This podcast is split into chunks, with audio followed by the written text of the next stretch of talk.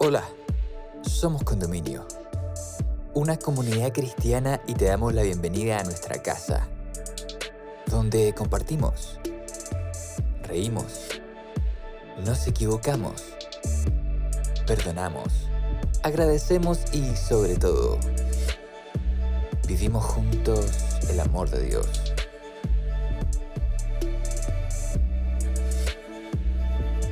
Llegamos a ti con nuestra serie Cómo escuchar la voz de Dios, presentándote el capítulo Compartir, donde Andrés Rojas, amigo de nuestra casa, nos invita a meditar sobre cuál es la buena noticia que Dios quiere contar al mundo y qué podemos hacer para compartirla. Te invitamos a escucharlo y esperamos puedas encontrar muchas respuestas a estas preguntas en este episodio. Bienvenida, bienvenido.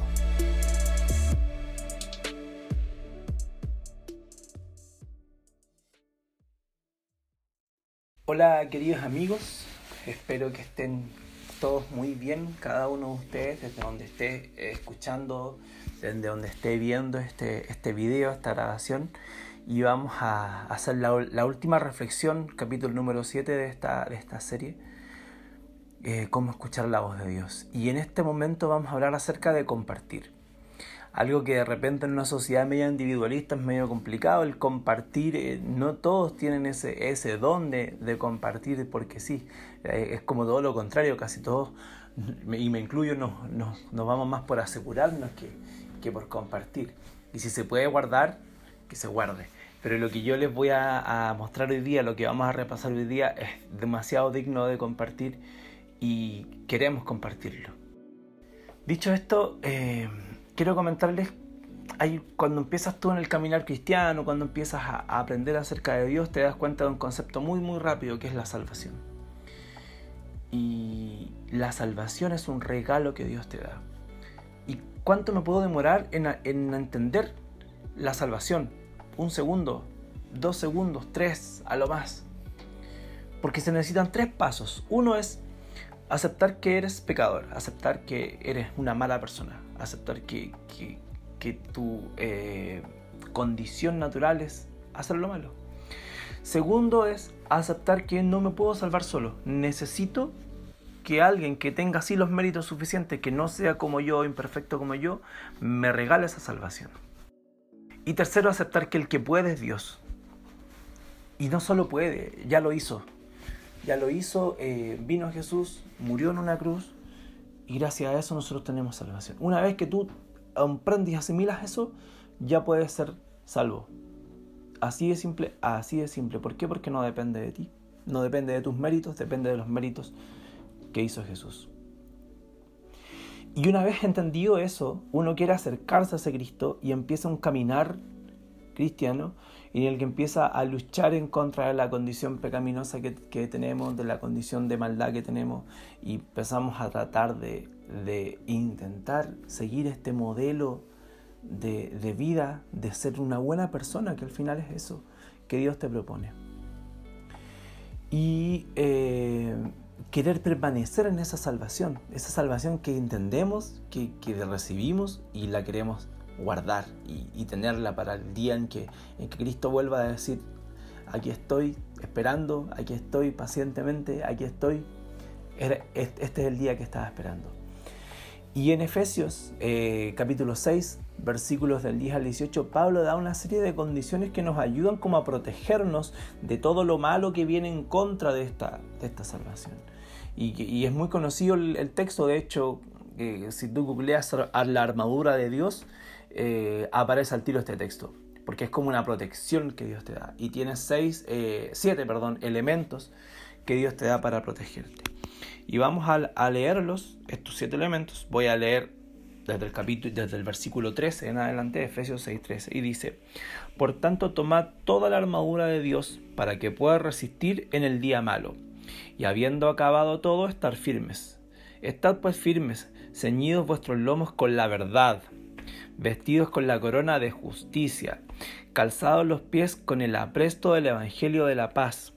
Sobre todo tomar el escudo de la fe, para que, puedas, para que puedas apagar todos los dardos del maligno. Tomad el yelmo de la salvación, la espada del Espíritu que es la palabra de Dios, orando en todo tiempo, con toda oración y súplica en el Espíritu, y velando en ello con toda perseverancia y súplica por todos los santos vestidos con toda la armadura de Dios y empieza a nombrar una serie de elementos que componen esta armadura. Y si no los percibiste bien, te los voy a enumerar. La verdad, que es Cristo. La justicia, que la verdad de la justicia viene solamente de Dios. La salvación, que es un regalo, una la gracia de Dios. La fe, que es un don de Dios. Fíjate que en estos cuatro que te nombré, verdad, justicia, salvación y fe, tú no tienes injerencia ninguna. La verdad es Cristo, no depende de ti o no. La justicia de Dios, la justicia real es de Dios. Dios pone justicia, tú no eres juez de nadie, no depende de, ti tener justicia, Dios es el que imparte justicia.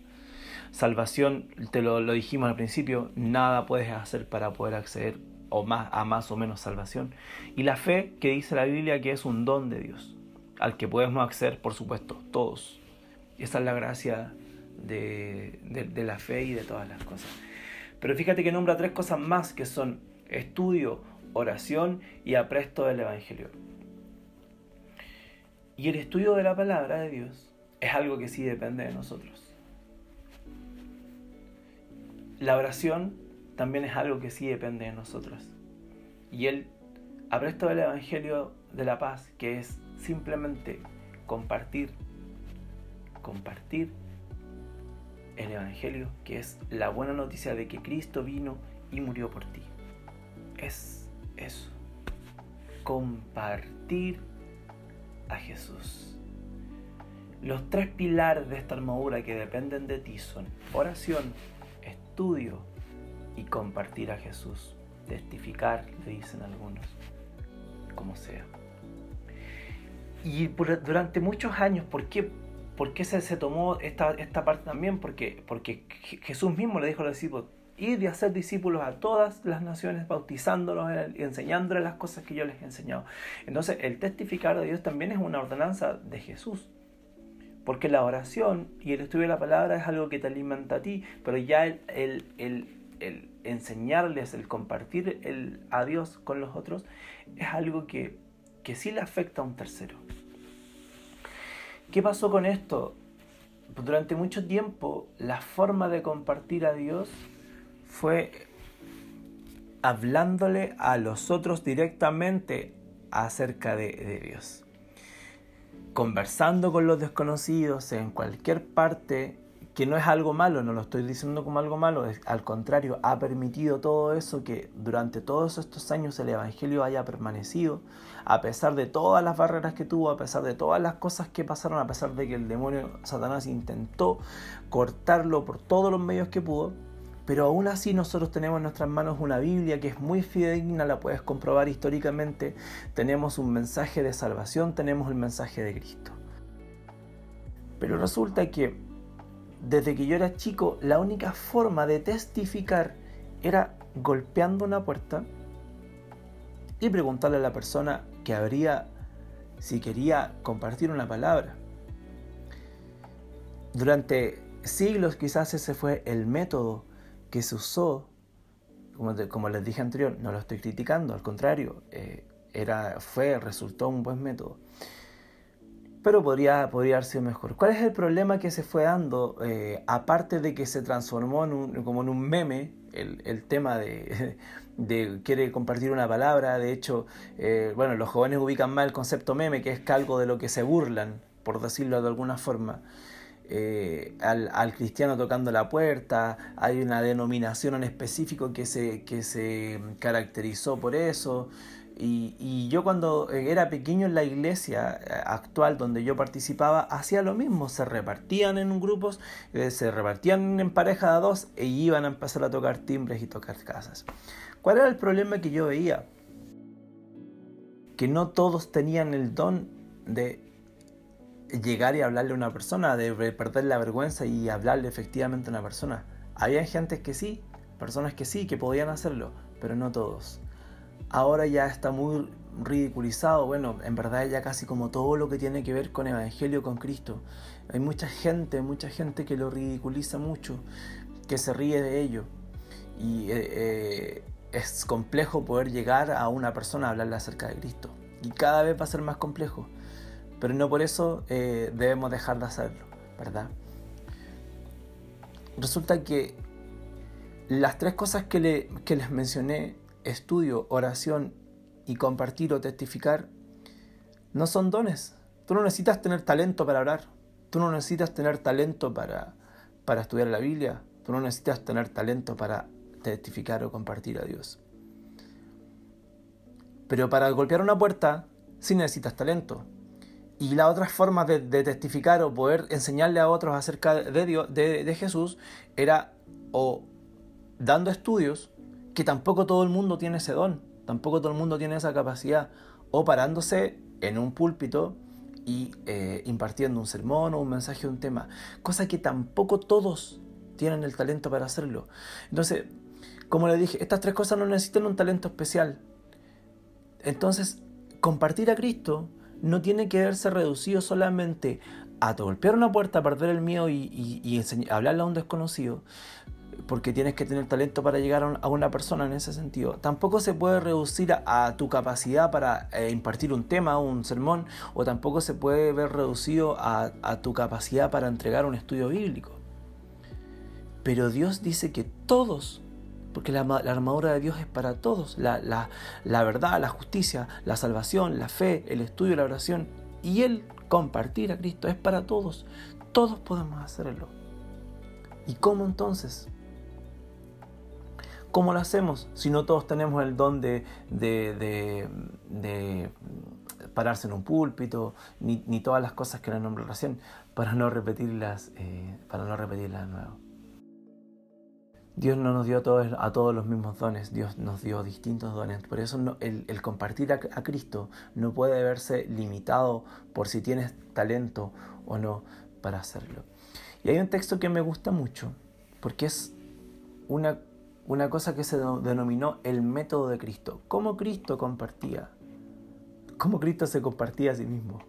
¿Cómo Cristo podía llegar a otros de tal forma de marcar sus vidas y de ser totalmente significativo en sus vidas? Yo no les digo a ustedes que vayan a ser ustedes significativos en la vida de alguien, sino cómo ustedes pueden llegar a compartir a Cristo y ser significativo y hacer que Cristo sea significativo en la vida de una persona. Y antes de darle como el, texto que decía, yo eh, hubo un tiempo que vivimos cerca de, una persona que tenía un, eh, un árbol de limones. Muchos limones se le perdían y él regalaba limones, ¿verdad? ¿Dónde, si yo necesitaba limones, dónde iba, a dónde iba yo? ¿A dónde el que tenía un manzano o dónde el que tenía limones? donde el que tenía limones, obviamente. Pregunta eh, un poco absurda, puedes decir tú. Efectivamente, porque si yo necesitaba limones, iba donde el que tenía limones, porque el que tenía, el que no tenía limones no me podía dar limones. Cuando yo quiero compartir algo, tengo que tenerlo. Si yo no tengo a Cristo, ¿cómo voy entonces a compartir a Cristo si yo no lo tengo? ¿Cómo puedo obtener a Cristo? mediante los otros elementos de la armadura. Estudio, oración. ¿Cómo puedo hacer que Cristo permanezca en mi vida contándole a otros acerca de las lindas, grandes cosas que Cristo ha hecho por mí? ¿Se han fijado que todas las cosas que están escritas en la Biblia Dios no las necesita? Dios no necesita que no nos necesita a nosotros para que los demás aprendan acerca de él, él podría hacerlo solo. Dios no nos necesita a nosotros para culminar su su su mensaje a, todo el mundo para impartirlo. No lo necesita. Dios no necesita Él que tú cumplas mandamientos. No necesita todo lo que hay en la Biblia escrito. Recomendaciones, petitorios, mandamientos, mensajes. Al único que le sirven es a ti. A la única persona que le ayuda al testificar es a ti, a mí. A mí me sirve Porque tengo que aprender, porque tengo que estar dispuesto a que me pregunten, porque tengo que estar eh, en una relación constante con Dios para estar preparado. Siempre, siempre eh, al que le sirve es al que lo está haciendo. Todo lo que sale de la Biblia te sirve a ti. Dios no necesita eso, Dios es Dios, Dios es todopoderoso, Dios hace así, y crea cosas, Dios habla y, y existe. Y es tremendo. ¿Cuál era el método de Cristo? ¿Cuál era el método que Cristo usaba? mira el texto, es súper simple. Y dice, Jesús trataba con las personas deseando hacerles el bien. Les mostraba simpatía, atendía sus necesidades, se ganaba su confianza y les decía, sígueme. Ojo con esto. Cada vez que nosotros leemos algo que tiene un paso a paso, empezamos a hacer el paso a paso antes de ir al motor de ese algo. Por ejemplo, con los mandamientos. Los mandamientos nosotros vamos al el checklist, bueno, esto lo deben haber escuchado muchas veces, muchos temas distintos, quizás yo lo, lo, he repetido en algún momento, tiramos el checklist, no mató, no tanto, tum, pum, pum, pum, pum. Por eso Cristo cuando le preguntan cuál es el mandamiento más importante, dice, ama a Dios, ama a tu prójimo. ¿Por qué? Porque le dice que el motor para cumplir los mandamientos debe ser el amor. Y aquí es exactamente lo mismo. Si Dios dice que le lleves el Evangelio a todo el mundo y tú dices, ah, te iba a llevar el Evangelio a todo el mundo, ¿y con qué paso? Ah, mira, le hago el bien, le muestro simpatía, tengo su sensibilidad con el bonito y ahora sí voy a cumplir el, el objetivo que Dios me dio. Eso se nota, se nota.